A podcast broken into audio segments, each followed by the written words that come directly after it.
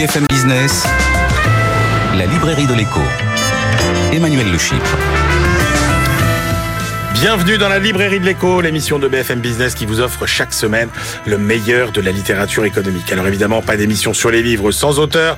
Ils seront nos invités dans la première partie de l'émission. Et puis, euh, vous retrouverez nos critiques attitrés, Jean-Marc Daniel, Christian Chavagneux pour leur coup de cœur et leur coup de gueule. Et puis, nous clôturerons l'émission avec nos chroniqueurs, euh, notre euh, bibliothécaire, notre globe-trotteur pour des livres qui nous parlent d'histoire et des livres qui nous parlent de ce qui se passe dans le reste du monde. Euh, évidemment, pas d'émission non plus sans euh, tous nos réseaux sociaux. Alors maintenant, vous retrouvez sur euh, tous les réseaux, hein, Twitter, X, Facebook, LinkedIn, YouTube, Instagram, évidemment, Librairie de l'écho que vous tapez sous toutes ses formes, at Librairie de l'écho, la Librairie de l'écho, pour avoir les menus, les programmes, les replays, etc., etc. Et tout de suite, on démarre avec nos auteurs.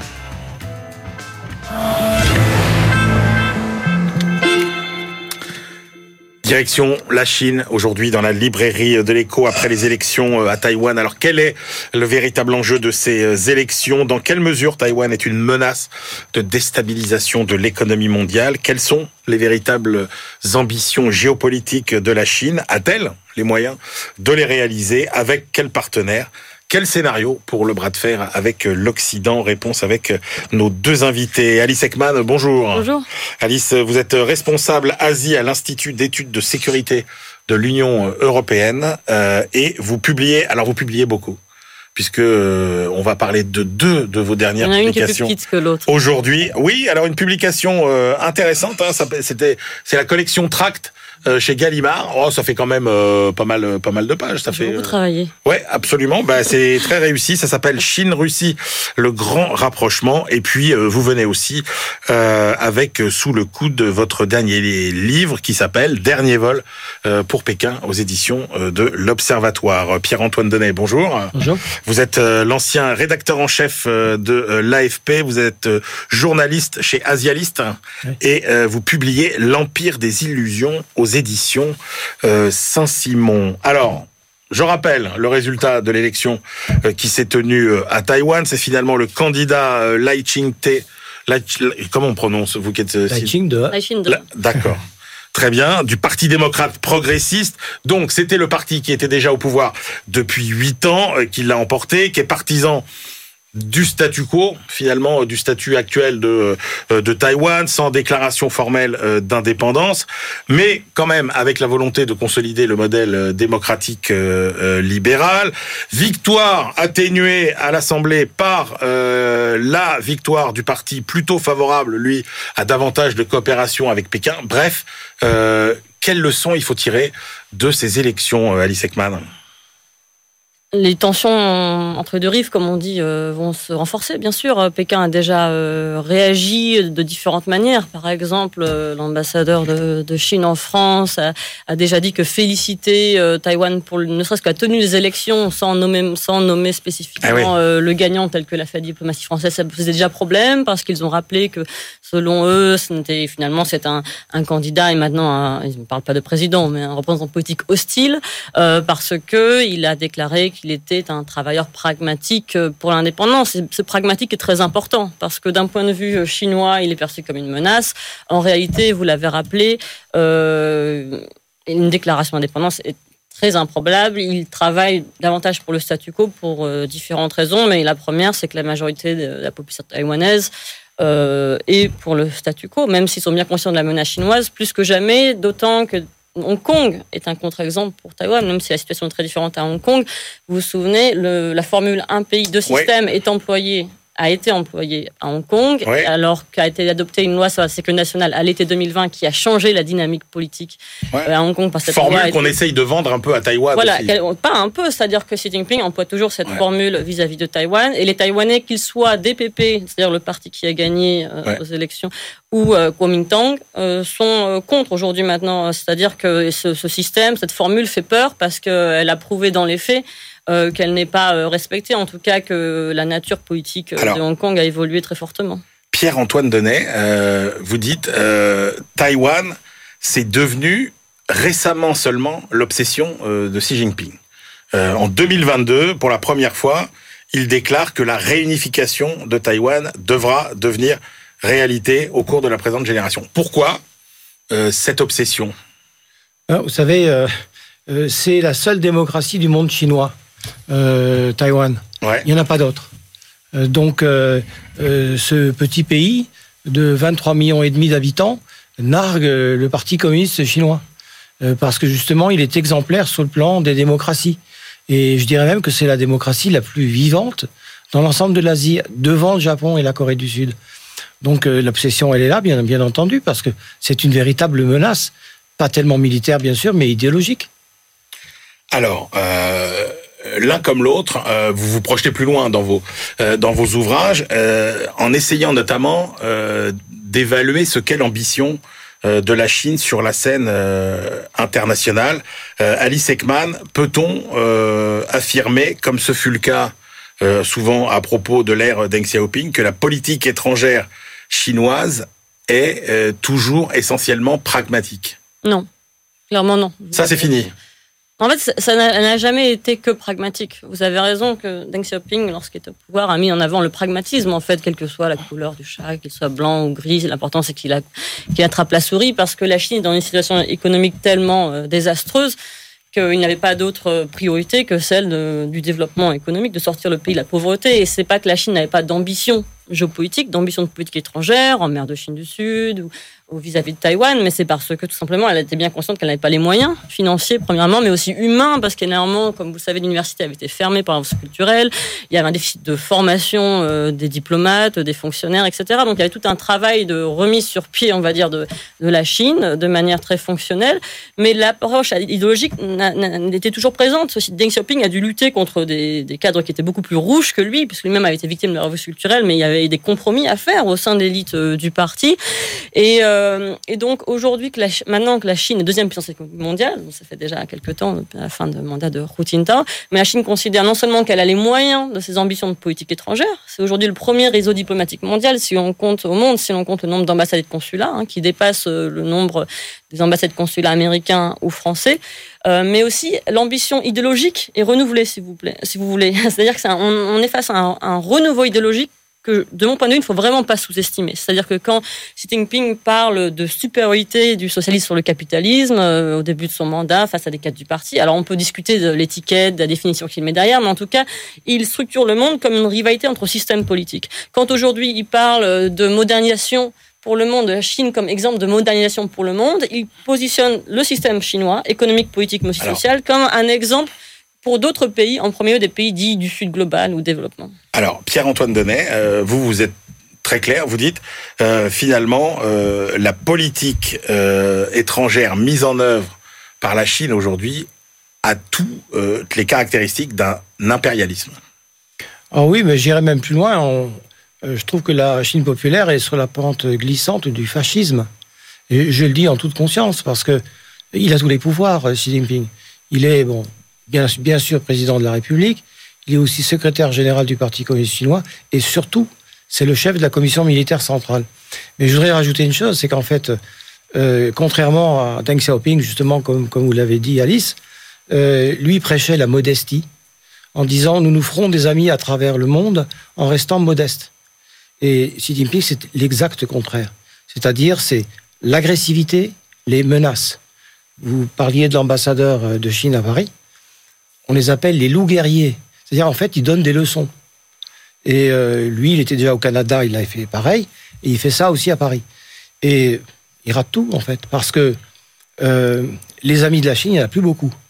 Il y a la Russie, bien entendu, la Corée du Nord, l'Iran, mais guère d'autres.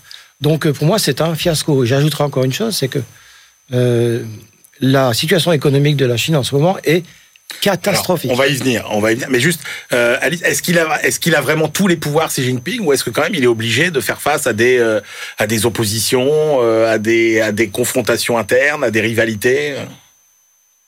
Alors, comme vous savez, le Parti communiste est très opaque, hein, plus de 95 millions de membres qui sont surveillés et s'autosurveillent, donc la surveillance mutuelle, humaine, mais aussi technologique, s'est renforcée. ce qu'on ressent réellement, c'est un sentiment de peur au sein euh, bah de, notamment de, oui, des cadres du parti, euh, lorsqu'on a l'occasion d'échanger avec eux. Alors c'est un ressenti, mais une peur qui s'est renforcée au cours des dix dernières années. Est-ce qu'il a tous les pouvoirs? En tout cas, aujourd'hui, moi, je, je, je n'aime pas parler de voix dissonantes ou de différentes écoles au sein du parti, parce que notamment en termes de politique étrangère, il n'y a pas de contestation possible, notamment sur le rapprochement avec la Russie. Ça ne veut pas dire qu'il n'y en a pas de contestation, on va dire, euh, à de, enfin, je veux dire, en termes de, de, positionnement, certains chercheurs chinois ou diplomates chinois, mais en tout cas, elle ne peut pas s'exprimer. C'est très risqué d'exprimer une contestation des orientations de politique étrangère de Xi Jinping qui sont supervisées donc euh, par, par, lui hein, et qui, qui mènent par exemple des grandes initiatives comme vous savez, Nouvelle Route de la Soie. Ça fait plus de dix ans qu'elles sont lancées. Il y a eu des, des, des, échecs, des erreurs, des limitations, mais ça reste le projet phare de Xi Jinping et en ce sens, il ne doit pas être contesté publiquement et ouvertement. C'est un, pro un projet qui est en panne aujourd'hui, non? Alors là-dessus, je pense qu'il faut, faut, faire attention parce que la réception de l'offre chinoise est euh, très diverse. C'est-à-dire que vous avez, je suis en partie d'accord avec vous, c'est-à-dire que la Chine a perdu des amis euh, ou des partenaires ou des relations, notamment en Europe euh, de l'Ouest, notamment bien sûr euh, en Asie en Asie aussi, bien sûr. Bon, enfin, là, c'est assez, assez, clair. Et puis, il y a aussi la formation d'une coopération dite indo-pacifique ou de renforcement de coopération face à la menace chinoise. Pas uniquement face à la menace chinoise, mais il y a, il y a, des, des, éléments. Mais il y a aussi d'autres pays, euh, en Afrique subsaharienne, en Amérique latine, dans une partie de l'ASEAN, d'Asie du Sud-Est, qui restent très ouverts aux offres chinoises. Et alors, on peut dire que la Chine est isolée, mais moi, je ne pense pas, parce que quand même, euh, la relation Chine-Russie pèse lourd. La Russie pèse encore très lourd. Oui. On va y venir, on va y venir. Juste une anecdote, moi, qui m'a... Euh euh, qui m'a vraiment euh, interpellé dans votre livre, Pierre-Antoine Donnet. Euh, chaque année, depuis 2012, le Parti communiste chinois publie une version mise à jour de la carte officielle de Chine, carte qui manifestement évolue régulièrement. Et vous dites, dans la version 2023, la carte de Chine inclut l'Arunachal Pradesh, qui est un état de l'Inde dans l'Himalaya, le plateau de l'Aksai-Chin et, pour la première fois, Taïwan quand même. Alors, euh, Taïwan, pas tout à fait. Ça figure bien sûr dans la carte officielle de la Chine. Mais euh, l'espace autour de Taïwan s'est agrandi, faisant partie de la, carte officielle de la Chine populaire. Mais si vous voulez, là aussi, c'est une démonstration de l'arrogance. Et je dis bien l'arrogance euh, du Parti communiste chinois et de son chef Xi Jinping. Vous avez cité l'Arunachal Pradesh. La liste n'est pas close, parce qu'il y a également l'armée populaire de libération qui grignote des terres en Inde, au Népal, au Bhoutan et au Sikkim, Sikkim faisant partie de l'Inde. Donc euh, c'est une des raisons, il y en a d'autres pour lesquelles effectivement les amis sont de moins en moins nombreux. Alice, euh, vous dites la Chine, en fait son ambition c'est euh, de d'asseoir finalement son influence, sa vision, ses valeurs et de dominer le monde avec ses valeurs avec euh, son mode de pensée et de dominer comme ça euh, l'Occident. C'est pas forcément d'avoir le d'être le, le, le, monopole, euh, d'avoir le monopole de la géopolitique mondiale, mais d'avoir la domination de la géopolitique mondiale. En fait, elle souhaite marginaliser l'Occident. C'est-à-dire, c'est une diplomatie que je qualifie de comptable. Elle considère que chaque vote compte aux Nations Unies, que chaque pays compte, qu'il n'y a pas de petits pays, et que dans ce contexte-là, euh, il faut tout faire pour marginaliser l'Occident euh, aux Nations Unies, dans les organisations multilatérales. Elle y arrive en partie. Euh, parfois sur le Xinjiang, elle a réussi à, à contredire une initiative qui, souhaitait conduire une enquête indépendante au Xinjiang et elle a réussi un nombre, à réunir un nombre supérieur de, pays au groupe qui, demandait une enquête. Donc ponctuellement, alors on, peut dire que oui, c'est les, amitiés chinoises, les partenariats chinois euh, sont relativement limités, mais, quand même, non? Euh, elle a, on voit au sein des BRICS, elle a réussi à élargir euh, ce groupe. Euh, ça, c'est un succès diplomatique quand même. On voit aussi que lorsqu'elle elle organise des forums de haut niveau sur son territoire, comme le forum, forum des nouvelles routes de la soie, dont la troisième édition a été euh, organisée. Euh, il y, a, il y, a, deux mois à Pékin ou le Xiangshan Forum, euh, il y a quand même des représentants de haut niveau euh, dont le nombre n'est pas négligeable. Et donc, euh, on voit aujourd'hui que la Chine essaye de se positionner comme, euh, comme le leader d'un monde alternatif, très clairement mmh. anti-occidental, très, de manière très virulente, hein, très vraiment mmh. anti-occidental. Euh, pour elle, la Russie est un, un des piliers de, de ce front anti-occidental, anti-américain en premier lieu, mais pas uniquement. L'Iran est un partenaire très important. On m'a parlé de la, la Corée du Nord, euh, mais aussi des pays qui ne sont pas des puissances diplomatiques, mais qui vont suivre dans les instances multilatérales, etc. Alors en effet, il y a des oppositions majeures avec certains pays dits euh, émergents ou BRICS comme l'Inde, mais il y a d'autres pays, il y a beaucoup d'autres pays qui suivent les initiatives. Il y a une contradiction qui m'est apparue euh, en lisant euh, vos, deux ouvrages que j'ai trouvé assez assez saisissantes. vous dites à la fois la Chine nous connaît, nous occidentaux, beaucoup mieux qu'on ne la connaît, et en même temps vous dites les Chinois finalement ne savent pas grand chose sur les Chinois eux-mêmes. Euh, c'est-à-dire, vous savez, euh, la propagande est telle à l'intérieur de la Chine, ce sont des tombereaux de désinformation, et c'est le seul choix qu'a la population chinoise. Alors bien entendu, euh, on peut comprendre que largement plus de 90% de la population célèbre Xi Jinping, qui a rendu l'honneur à la Chine. Et cette politique conquérante, c'est pareil. En fait, ils sont largement derrière parce que pour eux, c'est un nationalisme forcené qui est d'ailleurs cultivé par le Parti communiste chinois. Donc c'est carrément effrayant. Alors, euh, toute la question, euh, Alice, Pierre-Antoine, c'est est-ce que la Chine a les moyens euh, de ses ambitions? Et alors, Pierre-Antoine Denet, vous, vous avez un diagnostic finalement assez tranché sur la puissance chinoise. Vous dites la Chine, finalement, euh, a déjà atteint le paroxysme de sa puissance mm. et elle est vouée à un inexorable déclin. Alors, euh, certes, mais je vais quand même modérer cela. C'est-à-dire que vous savez, la situation internationale est tellement mouvante, fluide, que c'est difficile de s'aventurer à donner un pronostic, ne serait-ce que dans deux ans. mais vous dites ses voisins font mieux qu'elle maintenant sur le ah plan oui, économique. ça, clair, bien sûr, euh, ça n'est plus le modèle ni le moteur de la de la croissance régionale. Mais écoutez, ce qu'on peut dire, c'est que le rêve de devenir la première puissance économique mondiale s'est effondré, effondré. Moi, je pense que probablement dans les 10 ou 20 ans qui viennent, la Chine ne sera pas la première puissance économique du monde. Ça, c'est pour moi une certitude. Pourquoi? Parce qu'elle sera vieille avant d'être riche euh, Oui, il y a ça. Et puis, si vous voulez, en fait, il y a eu des erreurs tragiques économiques euh, en Chine. Par exemple, le, parti et tous ses sbires à travers la Chine ont été grisés par la puissance chinoise. Ce qui fait qu'il y a eu des, des opérations de construction qui sont totalement inutiles, des aéroports, des autoroutes. Mais dans des provinces pauvres comme le Guizhou, c'est totalement inutile.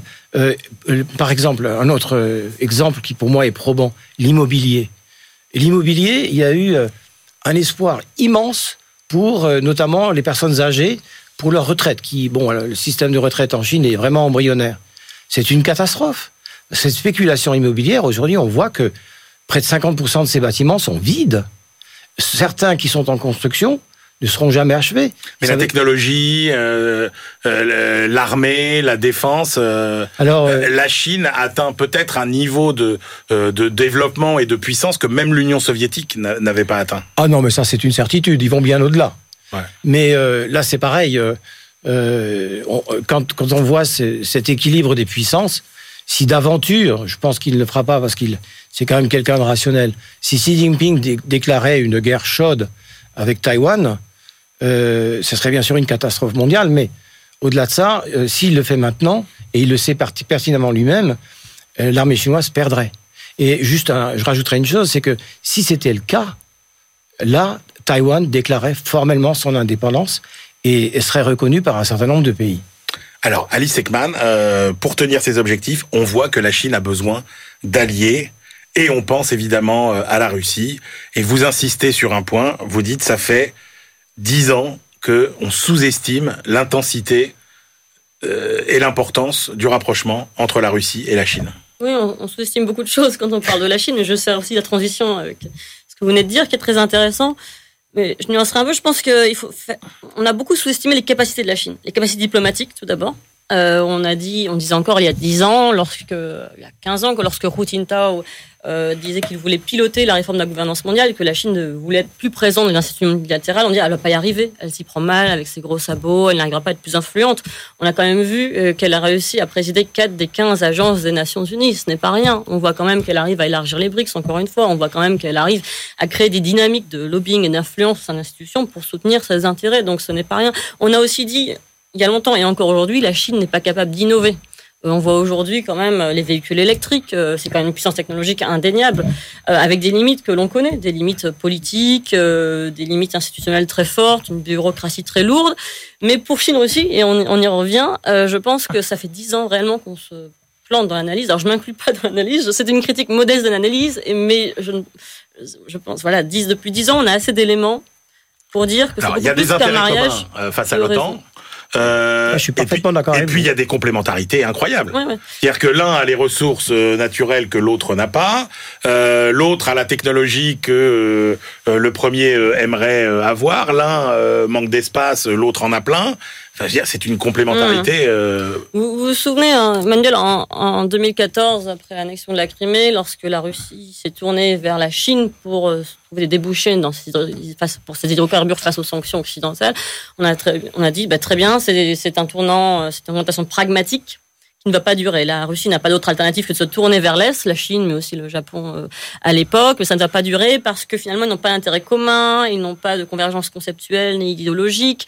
Euh, c'est juste une histoire de voilà de, de marché, de négociation, de, négociation pour des, des, ressources énergétiques à bas coût pour une Chine qui est relativement pauvre en énergie et ça ne va vraiment pas durer. Et on le dit encore dix ans après, alors que ça fait dix ans que ce rapprochement dure, mais pas uniquement dans le domaine énergétique, euh, dans le, dans le domaine économique, dans le domaine technologique, spatial, euh, nucléaire. Par exemple, pour donner un et militaire. Et ce qui est très intéressant à analyser, c'est pas uniquement le rapprochement sur la durée, sur ces dix années, c'est le rapprochement depuis l'invasion par la Russie de l'Ukraine. C'est-à-dire qu'on voit bien que même après cette invasion, le rapprochement s'est prolongé, le rapprochement sino-russe. Euh, en 2022, les, le volume d'échanges commerciaux a augmenté de 30% entre la Chine et la Russie par rapport à l'année précédente, ce qui n'est pas rien. Aujourd'hui, euh, Xi Jinping euh, ne cesse de répéter que la Russie est un partenaire très très important, que c'est un, un, ami incontournable, ne cesse de, de, dérouler le tapis rouge à Vladimir Poutine. Les rencontres de haut niveau sont très fréquentes et ils ont réellement un intérêt, en tout cas c'est comme ça que la Chine le perçoit, un intérêt à faire front ensemble contre les États-Unis. Pierre-Antoine Donnet, euh, comment va évoluer le rapport de force entre euh, euh, Occident et démocratie d'un côté, et puis Chine, Russie et démocratie autoritaire Alors, de l'autre? Avant cela, je voulais juste prolonger ce que vous disiez, Alice. Les, les, dirigeants chinois sont très malins, bien sûr. pour éviter les sanctions occidentales, ils ne montrent pas leur vrai visage, mais ils livrent des guerres, ce que j'appelle par procuration. C'est-à-dire qu'ils utilisent la Russie, la Corée du Nord, l'Iran. L'Iran, on le voit bien sur le théâtre au Moyen-Orient aujourd'hui. Et donc, ils attendent leur tour. Euh, S'il y avait ces, ces, sanctions commerciales pour l'économie chinoise, ce serait un désastre absolu. Donc, ils attendent. Et effectivement, là, pour répondre à votre question, euh, il y a quelques échéances qui sont capitales. Et la plus importante, c'est en novembre prochain aux États-Unis. Eh Parce que si qu'est-ce qui se passe si Donald Trump est et voilà, président Et voilà, donc euh, ils attendent ça. Ils savent très bien que de, Joe Biden, ils n'obtiendront rien. Euh, leur rencontre euh, euh dernièrement en Californie, comment Xi Jinping a montré un visage bienveillant, il a souri, il a donné quelques concessions, pas beaucoup, mais voilà. L'image était là. Mais ils attendent. Et Joe Biden, bien sûr, le sait pertinemment. Donc, si vous voulez, il y a une espèce de course de vitesse. Est-ce que Joe Biden va être réélu ou pas? Si c'est pas le cas, et si c'est son concurrent qui sera élu, Là, ce sera une bénédiction absolue pour la Chine, la Russie, l'Ukraine, la Corée du Nord. La bande des quatre, j'appelle ça la bande des quatre. Euh, L'Ukraine, non. Non, non, non. Euh, Corée du Nord, Chine, Russie et euh, Iran. Ah oui, parce que vous aviez dit Ukraine. Oui. Alice, on va vers ce que vous appelez une bimondialisation. Oui, c'est-à-dire que... C'est quoi cette bimondialisation? Non, mais c'est-à-dire que avant la guerre et les deux guerres auxquelles on fait face aujourd'hui, euh, on, était, on est toujours dans un contexte de sanctions commerciales et technologiques entre la Chine et les États-Unis, et que les deux pays s'organisent, même s'ils sont bien conscients que l'interdépendance économique reste forte, les deux pays s'organisent pour être moins dépendants l'un de l'autre. C'est vrai des États-Unis qui parlaient de decoupling et maintenant parlent de dérisking, dérisquage, quel que soit le terme. Ça va prendre du temps, c'est une tendance de long terme, mais c'est vrai aussi du côté de la Chine. Euh, la Chine a compris, euh, face à ces sanctions et contre-sanctions, mais aussi pendant la période du Covid, qui était très dépendante de composants technologiques euh, étrangers, américains et pas seulement, et qu'il fallait tout faire pour euh, renforcer euh, la production euh, sino-chinoise hein, face à, par exemple, aux sanctions touchant Huawei, l'entreprise téléphonie et de réseau téléphonique a eu des problèmes pour développer des téléphones de nouvelle génération qui avaient toujours la 5G. À un moment, elle a même régressé parce qu'en fait, était tellement dépendante de composants étrangers qui étaient sous sanctions que finalement, elle pouvait pas toujours tenir le rythme. Et maintenant, elle fait tout pour produire ce qu'elle importait autrefois. Et aujourd'hui, par exemple, cette marque de téléphone arrive à reproduire produire des téléphones de dernière génération. C'est un exemple parmi d'autres, mais elle a regardé aussi la Est-ce qu'on va, vers, est qu'on va vers deux mondes finalement qui chacun s'organise euh, avec leurs flux financiers, avec leur technologie, avec euh, avec leurs réseaux sociaux? Et mais la question c'est est-ce qu'ils vont devenir plutôt indifférents l'un à l'autre ou est-ce que euh, on va aller vers une espèce de rivalité grandissante? Non non en fait bimondialisation ce concept qui est prospectif pour pour le bien de l'analyse de long terme, il est trop doux aujourd'hui après les guerres en fait dans un contexte de guerre. C'est-à-dire que c'était une façon de, euh, oui, de, conceptualiser euh, cette bifurcation commerciale et technologique qui est encore une fois une tendance de long terme. Hein. On n'y est, pas encore, mais en tout cas, la Chine s'organise euh, pour cela. Mais aujourd'hui, dans un monde de sanctions et contre-sanctions, et entrer dans, aussi dans, dans, dans la lumière d'une biomobilisation qu'on pourrait qualifier de violente, particulièrement violente. C'est aussi couper des, des câbles sous-marins, c'est euh, voilà des, des, guerres satellitaires, euh, c'est réellement euh, euh, les, réseaux sociaux aussi. C'est pas uniquement la censure traditionnelle euh, sur le territoire chinois des, des réseaux sociaux étrangers, c'est vraiment aussi des campagnes de désinformation sur, sur les réseaux étrangers. Bon, j'arrête là, mais on est vraiment une période violente à tous les. Et eh oui, on s'arrête là, on aurait bien continué, mais nous sommes pris par le temps. Merci beaucoup à tous les deux. Je rappelle vos deux livres, Pierre-Antoine Donnet, l'Empire des illusions, c'est aux éditions euh, Saint-Simon. Euh, Alice Ekman, euh, vous êtes venu avec votre dernier vol pour Pékin aux éditions L'Observatoire. Et puis Chine-Russie, le grand rapprochement dans la très sympathique collection Tract Gallimore. Très sympathique, mais très dense. On se retrouve tout de suite pour la deuxième partie de l'émission. BFM Business, la librairie de l'écho. Emmanuel Le on se retrouve pour la deuxième partie de cette librairie de l'écho. Euh, nous la clôturerons comme de coutume avec nos chroniqueurs Benaouda Abdedaïm euh, pour euh, notre tour du monde des études et puis notre bibliothécaire du jour Marjorie Adelson qui nous livrera les secrets de la richesse des millionnaires américain. Mais tout de suite, on retrouve nos critiques attitrés. À ma gauche, Christian Chavagneux, éditorialiste à alternativeéconomique.fr et responsable des pages livres à Alternative Économique. Et puis à ma droite, Jean-Marc Daniel, euh, professeur émérite à l'ESCP Business School, euh, critique attitré de la Société d'économie politique, dont il est aussi le président. On commence avec votre choix, Christian Chavagneux, le livre de Paul Magnette aux éditions La Découverte. Ça s'appelle L'autre moitié du monde. Paul Magnette, professeur de théorie politique à l'Université libre de Bruxelles et euh, aussi euh, président des socialistes euh, belges.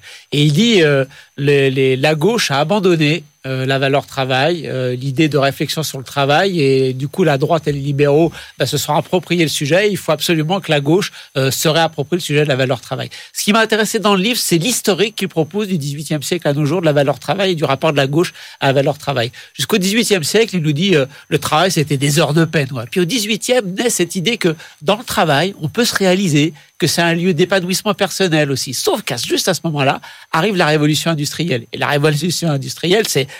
on enchaîne les heures de travail, mal payées, dans des conditions de travail difficiles, la subordination au patron qui décide de ce que vous avez à faire ou pas. Et donc la gauche va commencer à s'approprier au cours du 19e siècle le travail en disant bah, il faut des meilleures conditions de travail, il faut lutter contre le travail des enfants, euh, il faut pas servir l'homme à la machine en permanence, il faut trouver un équilibre entre le travail et le capital. Bref, la gauche va prendre ce, thème-là. Marx, euh, Lafargue, son genre vont, y revenir. Lafargue va dire attention, le travail, ok, mais ne, passons pas notre vie, ne perdons pas notre vie à la gagner. Le droit à la paresse, c'est ça son fameux bouquin. C'est pas le droit de rien faire. C'est attention que le travail ne remplisse pas toutes nos vies. Jaurès va aussi reprendre le thème. Alors lui, il va se battre pour les conditions de travail, pour la réduction du temps de travail aussi, pour dire attendez, pas que le travail nous, mange toute, toute, toute, notre vie. Et puis il faut augmenter les salaires, il faut que le travail soit un peu plus. Euh, euh, mais on reste, nous dit Magnette, dans un monde qui est quand même très productiviste. Et euh, Taylor aux États-Unis va développer le productivisme. On va avoir le taylorisme rouge de l'autre côté, le, qui, parce que l'URSS va dire qu'il faut qu'on fasse des gains de productivité aussi forts que les Américains si on veut contrer l'économie américaine. Il va falloir attendre 68, mais 68 pour qu'on commence à parler du travail en miettes, les conditions de travail, la pénibilité, il faut qu'on améliore tout ça. Sauf qu'arrive la crise des années 70. Et la crise des années 70, les syndicats à la gauche vont dire bah, les conditions de travail, non, on va essayer de sauver l'emploi. Mmh. D'abord, la pénibilité du travail, on va pas essayer de la supprimer, on va dire ok, il y a de la pénibilité, mais il faut la rémunérer.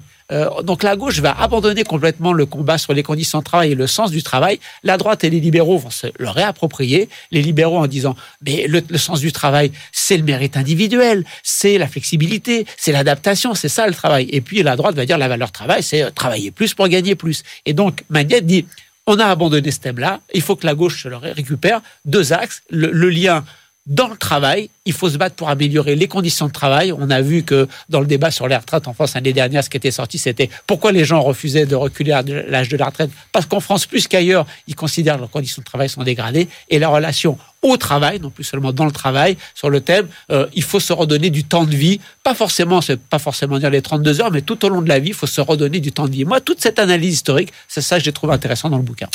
Jean-Marc Daniel. Oui, ce que je trouve intéressant, c'est la critique que vient de faire Christian, parce que euh, quand on parle des socialistes, normalement, euh, on pense à l'avenir. Le socialisme, c'est l'avenir, c'est le monde de demain. Et ce que vient de nous dire Christian, c'est que ceux qui sont capables de théoriser, c'est le monde d'hier. Et c'est assez frappant, c'est que euh, effectivement, Paul Magnette commence à dire euh, on a abandonné la valeur travail, et il dit c'est une erreur d'ailleurs parce que euh, il dit aussi il y a encore des gens dont le travail est pénible. L'autre Oui, moitié, le, le titre du livre, c'est de dire il y a une partie des gens dont le travail est pénible. Est-ce qu'on est capable de répondre à ça? Et il dit il y a que deux choses que qui font, il y a deux choses qui font le, le message socialiste, c'est l'État-providence et le salariat. Et donc, euh, j'ai trouvé ça d'une pauvreté, d'une incapacité à moderniser sa pensée, alors qu'il le dit bien, on est quand même dans une situation où normalement, le travail, il y a un passage où il dit, et ça m'a frappé ça, quand vous êtes dans une soirée, dans une réunion, la première chose que vous demandez aux gens, c'est pas où ils ont passé leurs vacances, vous leur demandez quel est votre métier? Et donc, la vie se structure encore dans euh, le travail, dans la façon dont... Et, dit-il, donc, nous devons, nous socialistes, récupérer ce, ce, ce, cette appétence pour le travail, ce respect qu'il y a pour le travail, proposer des solutions, et tout ce qu'il dit, c'est d'augmenter les impôts et de multiplier euh, les droits des salariés.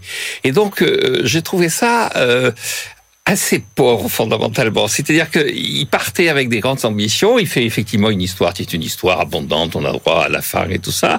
Euh, il critique les gens qui mais les interprètent le droit à la presse et tout ça. Mais sur le fond, après, il n'y a pas grand-chose. Il est quand même maire de Charleroi. Et euh, quand on regarde ce qu'il a fait à Charleroi, je, par curiosité, je suis allé voir. Et Ouais. Rien. Il, il- quand vous regardez ce, dans- sur ses fiches l'actualité où il apparaît en, en Belgique, c'est pour avoir été celui qui a mené au sein de la l'exécutif wallon, au sein de la l'Assemblée de Wallonie, le combat contre le CETA. Je sais pas si vous vous souvenez, la Belgique à un moment donné a Eh, bloqué le sûr. truc et ça a bloqué. Bon, ça a fini par euh, euh, changer. euh, Justin Trudeau est venu à Bruxelles, puis ensuite il est venu en Wallonie. Bon, et donc euh, ce que je trouve alors à la fois intéressant et désolant, c'est effectivement face à une analyse, face à un problème, face à quelque chose dont ils considèrent que c'est le cœur même de leur conviction et de leur métier, toute cette gauche n'a plus rien à proposer. Christian? Il y, a, il, y a, il y a tout un chapitre où il y a plein de mesures qui sont proposées. hein. Donc Jean-Marc a dû le plus sauter original. Non, je mais Il a dû sauter les pages un petit peu. Et Jean- Jean-Marc renforcé. Daniel qui nous dit que l'approche historique sert pas à grand chose. Là, j'ouvre les grands yeux parce qu'il il passe son temps à faire Ah ça. non, Donc on voit qu'il y a une petite mauvaise foi quand même dans cette critique. La- L'approche historique est utile chez moi, mais moi je ne suis pas le maire de Charleroi, leader du Parti socialiste belge. Donc, Heureusement. vous- mais il y a quoi dans, le, dans, le, dans les propositions alors que vous Il y a vous plein de choses. Il y a de la il y a, il y a ré- redonner du temps de vie. Dans redonner du temps de vie, ça veut dire que on va peut-être passer plus de temps quand il y a des enfants qui naissent, peut-être plus de temps en formation, peut-être on va pouvoir partir un peu plus tôt. Il faut mieux organiser le rapport entre le temps de travail et le temps de vie. Il y a des choses que moi je partage pas, l'indexation automatique des, des salaires pour que là il y a lutter. Enfin, il y a c'est pas lutter, mais D'ailleurs, il ne le propose pas, il dit on le fait nous en Belgique. donc- Il le- il le- il le dit Belgique, on le fait en Belgique et c'est plutôt une bonne mesure. Il ne le propose même pas, il a même pas ça à proposer. Si, si, si, si, puisque il le- c'est en place. Oui, mais il, le propose pour les autres pays. Donc euh, il y, a, y a quand même un petit peu de mauvaise foi. Je vais pas dire comme d'habitude dans la critique de Jean-Marc. Bon, alors euh, Jean-Marc, euh, les socialistes, va- c'est- has-been, on a compris les propositions de... Est-ce que les nobles, c'est plus moderne? Et bien justement, c'est la parce que, attendez, attendez, je donne le- le nom du livre que vous avez choisi, Rester noble dans le monde des affaires par Éric Mention-Rigaud aux éditions Passé Composé. Quel est cet ovni euh, Alors, l'auteur qui est un universitaire qui est, s'est consacré sa carrière à étudier effectivement euh, les élites. Alors il explique bien à tout début euh, la- différence qu'il y a entre la noblesse, l'aristocratie, une élite. Donc il explique. Et donc euh, il dit normalement, effectivement, on considère que la révolution plus la révolution industrielle a effacé la, la, la, noblesse, qu'on appelle la noblesse. Alors, il nous explique d'ailleurs que la noblesse est une notion qui est qui présente plusieurs strates. Il y a, il y a la noblesse d'épée, la noblesse qui est issue de la période de l'Ancien ah Régime. Il y a la noblesse de Rome, et puis il y a ce qu'il appelle, ce qu'on appelle dans la noblesse les tarvenus, pour ne pas dire les, les parvenus. Alors on dit les tarvenus. Bon. Et donc il la question qu'on se pose, c'est est-ce que c'est cette euh, couche de population qui apparemment a disparu, n'existe pas encore et n'a pas ne joue pas un rôle dans l'activité économique. Donc il va voir les gens. Il a il a rencontré euh, pas loin d'une centaine de personnes, un peu moins de 100 personnes, et il leur a posé des questions sur euh, le fait d'appartenir à la noblesse, d'être membre de l'association. Il y a une association de la noblesse française. Est-ce que ça a joué un rôle dans leur vie en tant qu'homme d'affaires, en tant que mmh. citoyen, en tant que participant au monde des affaires? Alors il y a trois choses que je retiens. La première, c'est qu'effectivement il y a l'attachement à un nom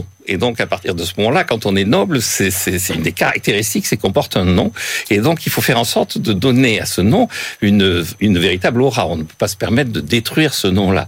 La deuxième chose, c'est que pendant très longtemps, l'économie de la noblesse était autour de, de, la propriété agricole. Ils avaient un château, une belle demeure avec beaucoup de terre, et ils ont su se reconvertir.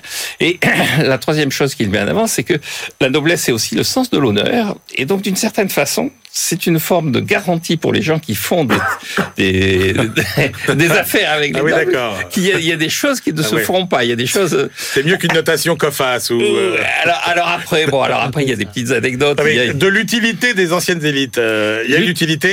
Oui, il y a une utilité en ce sens qu'effectivement, ils apportent dans le dans le monde des affaires ouais. ce sens de l'honneur et, et, cet attachement à, leur aura personnelle. Il y a, il y a une, une, une caractéristique de, de, de, de besoin de se réaliser par le monde des affaires. Avez-vous été sensible à cette grandeur d'âme Fascination d'un ultralibéral pour l'ancien régime m'interroge tout le temps. Enfin bon, c'est pas grave.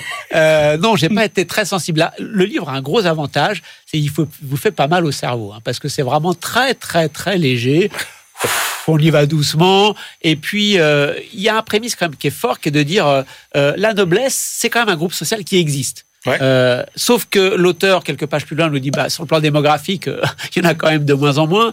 On assiste à une forme de normalisation. S'il y a des choses particulières qui sont liées à la noblesse, on assiste quand même à une forme de normalisation. Et à la fin du livre, il va même nous dire qu'il n'y a plus du tout de conscience de classe de, de la nobilité. Donc, elle existe, c'est le prémisse, mais en fait, elle n'existe pas, c'est dans le bouquin. Bon, alors comme l'a dit Jean-Marc, il y a des valeurs particulières qui seraient attachées à la noblesse, l'éthique, la loyauté, sauf qu'il nous donne plein d'exemples de nobles qui se comportent pas dans les affaires tout, tout, du tout de manière éthique ou de manière loyale. Ah, et quand même une chose, c'est qu'ils sont pas en train de courir après l'argent c'est pas des parvenus qui essayent vraiment d'accumuler l'argent. Sauf qu'à un moment donné, il nous fait euh, une petite typologie en trois groupes des nobles et un des trois groupes c'est en gros des gens des blic blic qui veulent s'en mettre plein les poches faire des mondanités apparaître à la télé dans toutes les boîtes à la mode. Donc vous avez un thème puis un autre un thème puis un autre débrouillez-vous avec ça euh, quand vous êtes euh, lecteur. Il reste une chose moi qui m'a intéressé c'est de dire en fait quand vous êtes noble, vous avez un patrimoine immatériel qui est votre nom, effectivement. Et ouais. votre nom, ça veut dire quoi? Que vous êtes dans des réseaux de gens. Tous les nobles ne sont pas riches, euh, le souligne l'auteur, mais quand même, vous êtes dans, dans, des réseaux de gens qui sont quand même un peu, un peu aisés. Ça m'a fait penser à, à, au livre de Harry Markopoulos, qui est ce financier américain qui, dès la fin des années 90, avait compris que Madoff était un escroc. Et il a travaillé pour euh, Thierry Magon de la Vie-du-Chais, qui était oui. donc un noble mmh. français installé aux États-Unis. Mais et quand il est venu à Paris avec avec la Vie-du-Chais, il dit j'étais devant l'Arc de Triomphe et je voyais tous les noms des, de, la, de, la, nobilité française. J'étais impressionné parce que tous les gens qu'on allait rencontrer après pour essayer de vendre nos produits financiers, c'est exactement les mêmes noms. Donc ce qui reste, et l'auteur le, dit, quand vous êtes dans le private banking, vous essayez de, de, fourguer des produits financiers aux nobles, enfin aux, plus riches, avoir un nom noble, ça peut vous aider. Et c'est tout ce qui reste, ce patrimoine immatériel qui fait que dans le private banking, vous pouvez essayer de refourguer des produits financiers. Ça, ça tient en une page. Pour le reste des 200 et quelques pages, j'avoue que si vous avez autre chose à faire dans la vie, je crois que vous pouvez vous en passer, quoi. Bon, voilà, deux mondes dont euh, finalement euh, l'un et l'autre considèrent que ce sont les mondes d'hier plus que les mondes de demain. Merci, messieurs. Eh bien, on retrouve justement pour savoir comment vraiment faire fortune notre bibliothécaire. BFM Business, la librairie de l'écho. Les livres d'hier et de demain. Bonjour Marjorie. Bonjour Emmanuel. Marjorie Adelson, euh, qui est notre bibliothécaire euh, du jour, euh, donc avec un livre, The Millionaire Next Door. Alors c'est le titre même oui, c'est le titre qui a été traduit aussi pareil en français. Exactement. Mais du coup, voilà. Même dans la version française. Dans la version française. Les surprenants secrets des riches américains. Exactement, c'est le sous-titre. Alors c'est un classique américain dans les ouvrages de finances personnelles. Le livre est sorti en 1996 et il s'est écoulé à plus de 3 millions d'exemplaires en France. Les Américains adorent. Oui, ils adorent, exactement. ce genre de... En France, c'est un petit peu moins, mais en tout cas, il est disponible euh, depuis 2020. Il s'agit en fait euh, d'une étude sociologique qui a été réalisée euh, sur près de 15 000 millionnaires. L'idée, c'était de comprendre leurs habitudes, leurs points communs et surtout comment ils en sont arrivés là. Alors, un mot sur euh, les deux auteurs, euh, Marjorie, Thomas G. Stanley, William D. Danko. Oui, euh, Thomas Stanley, en fait, il est chercheur en sociologie à l'université de Georgie. Depuis toujours, sa spécialité, eh bien, c'est d'étudier les riches. William Danko, quant à lui, c'est un professeur de marketing à New York. Alors évidemment, l'intérêt, c'est de, de, percer les secrets euh, de ces riches. Et donc, la première conclusion, quand même, euh, c'est que euh, être riche, c'est d'abord un état d'esprit. Oui, exactement. Initialement, d'ailleurs, la plupart euh, des millionnaires interrogés n'avaient pas de richesse personnelle. Le livre nous montre donc qu'être riche, eh bien, c'est une attitude. Il faut surtout de la discipline, de la patience, une bonne dose de frugalité. Et surtout, Emmanuel, il faut tout budgétiser. Eh oui. Alors, c'est vrai que ça détonne un petit peu avec l'image image hein, qu'on a en France euh, de la richesse, qui est plutôt euh, synonyme d'opulence. Mais voilà, on peut euh, s'enrichir à condition de s'éduquer financièrement. Alors, une des règles que mettent en avant les auteurs, c'est surtout de fuir le marketing. Oui, alors c'est pas toujours facile, hein, surtout maintenant à l'époque des réseaux sociaux où la publicité ciblée, elle est vraiment partout et où donc la tentation est extrêmement grande. ce qui apparaît justement dans le livre, eh bien c'est que les personnes du panel voulaient être riches, mais ne pas paraître riche, donc exit les euh, Rolex ou encore les autres achats comme ça un petit ah peu euh, impulsifs. Et d'ailleurs, 80% euh, des millionnaires interrogés sont, on peut dire, indétectables à l'œil nu. Ils roulent en voiture d'occasion, ah ils habitent dans des quartiers de classe moyenne, mais par contre, ils investissent tout ce qu'ils épargnent. C'est toujours la question que je me suis posée. Est-ce que on est, euh, est-ce qu'on devient radin parce qu'on est riche ou euh, est-ce qu'on devient riche parce qu'on est euh, parce qu'on est radin? Alors quand même, là où c'est intéressant, c'est que ça n'est pas du tout une espèce de livre qui nous donne des clés magiques comme ça pour devenir riche du jour au lendemain. C'est être riche, c'est une discipline, c'est des efforts et en fait c'est le fruit euh, d'années de, de Exactement, travail. Exactement, c'est vraiment une vision euh, à long terme. Et puis surtout, aujourd'hui, on parle beaucoup euh, de, de sortes de success story comme ça. On a l'impression que pour devenir riche, il faut soit choisir dès le départ un métier extrêmement rémunérateur, soit être dans son garage en attendant de trouver la bonne idée de business. Donc voilà, c'est ça vraiment le mérite de l'ouvrage, c'est qu'il propose un chemin qui est accessible à tous. certains des interrogés, par exemple, avaient des très bas salaires quand ils ont commencé à épargner. Donc vraiment, si on doit retenir une leçon de ce livre, eh bien, c'est que la richesse se pense avant de se créer. Oui, effectivement. Et puis, euh, c'est plus de la discipline que l'idée géniale. Exactement. En fait. C'est vraiment être régulier voilà, et discipliné. Voilà, passionnant. Un livre qui réconfortera les, les besogneux. Euh, finalement, allez, ben, on part maintenant euh, faire notre tour du monde hebdomadaire, voir si effectivement, dans quelle zone du monde la fortune nous guette. BFM Business, la librairie de l'écho.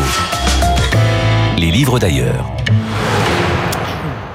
Cher Benahouda, bonjour. Bonjour. Benahouda Abdelhaim, notre globe-trotter euh, direction euh, Taïwan. Euh, après les élections, comment promouvoir la réunification nationale? Vision Pékin.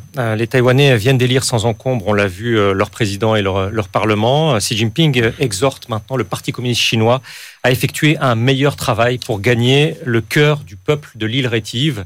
Euh, dans cette optique propre à Pékin, le directeur de l'Institut des affaires internationales de l'Université chinoise de Hong Kong livre ici sa méthode, supposément euh, pour y parvenir. Ce texte a été publié juste après les élections euh, à Taïwan. Il nous provient par la lettre signification, signification S-I-N et pas S-I-G-N, disponible sur la plateforme Substack. Nous l'avions présenté en détail dans cette émission l'an dernier. Alors, pour le professeur Zheng Yongnian, les risques majeurs sont amenés par l'issue de ce scrutin taïwanais. Le président souverainiste élu euh, Lai euh, et son gouvernement vont continuer la politique, dit-il, de désinisation, euh, je cite, de l'île en cultivant une identité taïwanaise distincte Or, du point de vue de l'auteur, Taïwan est la clé pour que la Chine populaire, dans son ensemble, devienne la puissance maritime pleine qu'elle mérite d'être. Une dite réunification établirait définitivement les droits et intérêts de Pékin sur la mer de Chine méridionale et au-delà vers le Pacifique. Ceci posé pour cet universitaire, il s'agit donc de persuader les Taïwanais qu'un retour pacifique au sein de la mer patrie est bien possible dès lors que l'île pourrait bénéficier d'une solution un pays, deux systèmes, ce qu'on a mhm. entendu jadis pour Hong absolument. Euh, la Chine doit alors concentrer ses efforts de communication, je cite, sur la jeunesse taïwanaise, la jeunesse taïwanaise qui n'a pas voté pour le président souverainiste. Surtout, écrit-il, Pékin doit concentrer son œuvre de persuasion sur la certitude que les perspectives de niveau de vie euh, seraient meilleures sous le drapeau chinois. Et pour cela, il faut pratiquer une politique d'ouverture unilatérale de la Chine vis-à-vis des étudiants, des travailleurs et des investisseurs taïwanais. Dans cette stratégie de conviction, les sanctions économiques envers Taipei, écrit-il, doivent être maniées avec la plus grande prudence. La notion de réunification se conçoit dans cette approche d'un intellectuel chinois au cadre d'expression strictement délimitée par l'intégration socio-économique et pas par l'intégration avec les armes. On continue notre tour du monde par le Yémen, euh, euh Benahouda, et les défis euh, des recettes publiques. Oui, euh, la situation, on le voit, dégénère militairement en mer Rouge, dans le golfe d'Aden, et y compris en mer d'Arabie, autour du Yémen. Alors le territoire yéménite est de nouveau bombardé, cette fois par les Américains et les Britanniques. Ça ne dissuade pas jusqu'ici l'insurrection outil proche de l'Iran de s'en prendre à certains navires commerciaux encore de passage au nom d'une solidarité pour la Palestine. Alors beaucoup est écrit sur euh, les différents impacts économiques internationaux de ces événements, nettement moins sur euh, ceux pour le Yémen lui-même, euh, comme si le Yémen n'était qu'une zone de projection et non pas une zone économique comme une autre. Alors l'unité économique du centre de recherche Sanaa, dans la capitale du pays, livre ici des éléments précis qui relèvent de la politique intérieure, de l'économie, avec une autre phase, euh, celle tournée vers l'extérieur. Ned Wallet et ses euh, co-auteurs expliquent que l'assaut des outils euh, a eu contre les sources de revenus du gouvernement précédemment avait déjà commencé par un blocus à la fois sur les exportations de pétrole et sur le gaz de ville qui est produit localement, donc sur le nerf de la guerre pour l'économie yéménite. La chute des rentrées euh, budgétaires a été vertigineuse, je cite, euh, obérant la capacité euh, de ce qui reste de l'État yéménite de payer les salaires du secteur public, de permettre la fourniture d'électricité, donc de faire tourner la machine. L'expiration d'une subvention saoudienne pour le carburant a précipité le sud du pays en 2022 dans une crise énergétique dévastatrice jusqu'à ce que Riyad, en août 2023, euh, débloque une enveloppe de 1,2 milliard de dollars euh, sans pour autant que cela permette de sortir de l'impasse. En mai dernier, euh, en Jordanie, il y a une initiative baptisée Repenser l'économie du Yémen qui a tenté d'élaborer les moyens de retrouver des flux budgétaires en tenant compte de la fragmentation géographique de ce territoire euh, passerait euh, par une rationalisation des grandes structures de services, télécommunications, euh, énergie notamment, mais rien ne serait envisageable d'après les auteurs sans que l'Arabie saoudite et les Émirats arabes unis, qui ont âprement combattu, rappelons-le, la rébellion Houthi, s'engagent à cofinancer les réformes indispensables, je cite encore. Est-ce encore envisageable à présent? Question essentielle, mais quoi qu'il en soit, il faudrait aussi se tourner vers l'Arabie saoudite et les Émirats arabes unis pour trouver une solution à ce qui est en train de se passer actuellement en mer Rouge.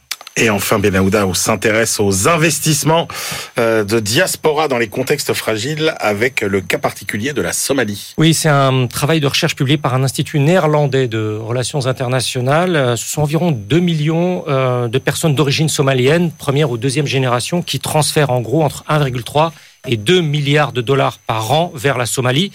1,3 2 milliards de dollars, ça peut représenter jusqu'à 20% du produit ah intérieur brut somalien. Euh, et en gros autant, et c'est très important, on va le voir dans la démonstration, que l'aide publique extérieure. Euh, Guido Lanfranchi euh, établit d'abord que les investissements d'une diaspora peuvent canaliser de façon efficace les financements vers des activités productives dans le pays d'origine, ce qui montre-t-il soutient une création de flux de revenus euh, tout en générant des retours sur investissement pour les investisseurs de cette diaspora. Donc c'est gagnant-gagnant. Mais par ailleurs, en particulier dans un contexte sociopolitique extrêmement euh, euh, fragile comme celui de, la Somalie, ces mêmes investissements peuvent aussi saper la cohésion sociale, la légitimité des pouvoirs publics et même augmenter la probabilité d'alimenter un conflit violent à l'intérieur du pays. Surtout, écrit l'auteur, si l'argent est fléché en fonction euh, de lignes identitaires, de lignes claniques, ce qui a priori semble pour n'importe quelle diaspora au monde, la logique, euh, c'est on dirige son argent vers euh, les gens de sa famille. sur le fondement de cette analyse, ce spécialiste indien, italien pardon, de, de, de la corne de l'Afrique, il est italien, euh, il établit une série de recommandations, quatre essentiellement, censées euh, valoir pour la Somalie, un pays dont l'État ne se relève pas, rappelons-le, depuis la chute des, des blocs euh, de la guerre froide. Alors d'abord recueillir euh, pour les par les donateurs des, données exhaustives, des données complètes quant aux préférences des investisseurs potentiels et des bénéficiaires, ce qui demande donc un travail statistique. Assurer la transparence autant que possible dans les engagements, notamment pour ce qui concerne la sélection des bénéficiaires de ces investissements. Comprendre de manière approfondie les implications économiques et politiques de tel ou tel investissement. Et d'après cette analyse, ce sont bien les États donateurs, les agences d'aide qui doivent contribuer à structurer de la sorte euh, les flux privés, dans ce sens, serait nettement plus efficace que de compter euh, sur les bienfaits supposés des lignes d'aide publique euh, extérieures, les unes après les autres. Et donc peut-être un jour redonner un sens commun à cet État somalien qui s'est effondré. Merci beaucoup, Benahouda Abdelhaim. Allez, c'est l'heure de nos ultimes choix. BFM Business, la librairie de l'écho. Les livres de la dernière minute. Jean-Marc Daniel, quelle est votre euh, ultime sélection pour aujourd'hui? Alors j'ai choisi un livre de Olivier Vassal. Olivier Vassal, c'est quelqu'un que je ne connaissais pas, mais qui, est, euh, qui a une formation d'ingénieur et qui s'est intéressé, il s'est posé la question de savoir euh, si tout ce qu'on racontait sur la France périphérique, tout, tout, le discours des, des, nouveaux géographes sur les banlieues, le, les, était était confirmé par les recensements, par les statistiques et tout ça.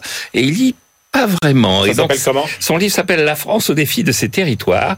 Et il dit, alors effectivement, il y a des choses qui sont euh, confirmées, la, la, la, diagonale de la désertification qui va de, des Hautes-Pyrénées à la Lorraine, mais il dit, euh, il y a des choses, par exemple, euh, dans la Lorraine que l'on présente comme sinistrée, vous avez des endroits où se trouve les l'immobilier le plus cher. Thionville est une des villes les plus chères de France. Pourquoi? Parce que c'est la banlieue de Luxembourg.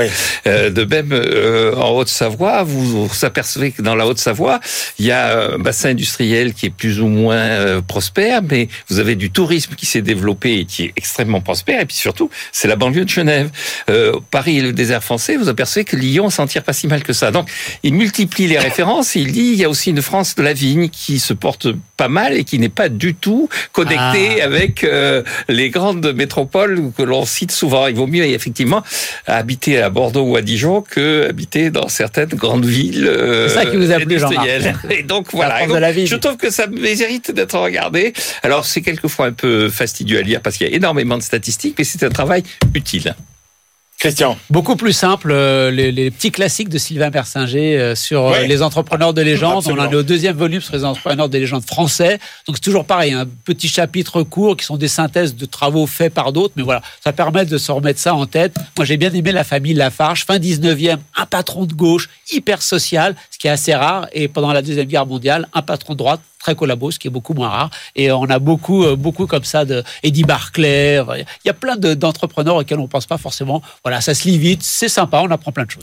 Je m'associe. Je m'associe pour une fois au choix de Christian. Alors voilà, euh, les entrepreneurs, euh, on a voyagé chez les nobles.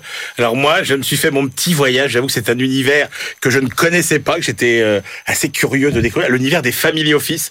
vous savez, les family office, eh ben, ce sont ces structures qui assurent au quotidien la gestion administrative, financière, euh, fiscale des particuliers fortunés et des familles euh, de, de, de fortunés. Alors euh, finalement, comment ça fonctionne Quelles règles doivent respecter ces family office Qu'est-ce que ça apporte aux familles?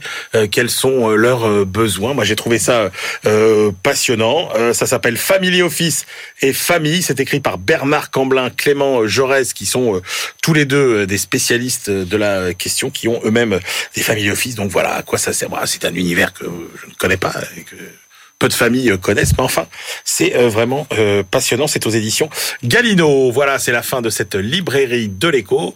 On se retrouve la semaine prochaine et d'ici là, évidemment, bonne lecture.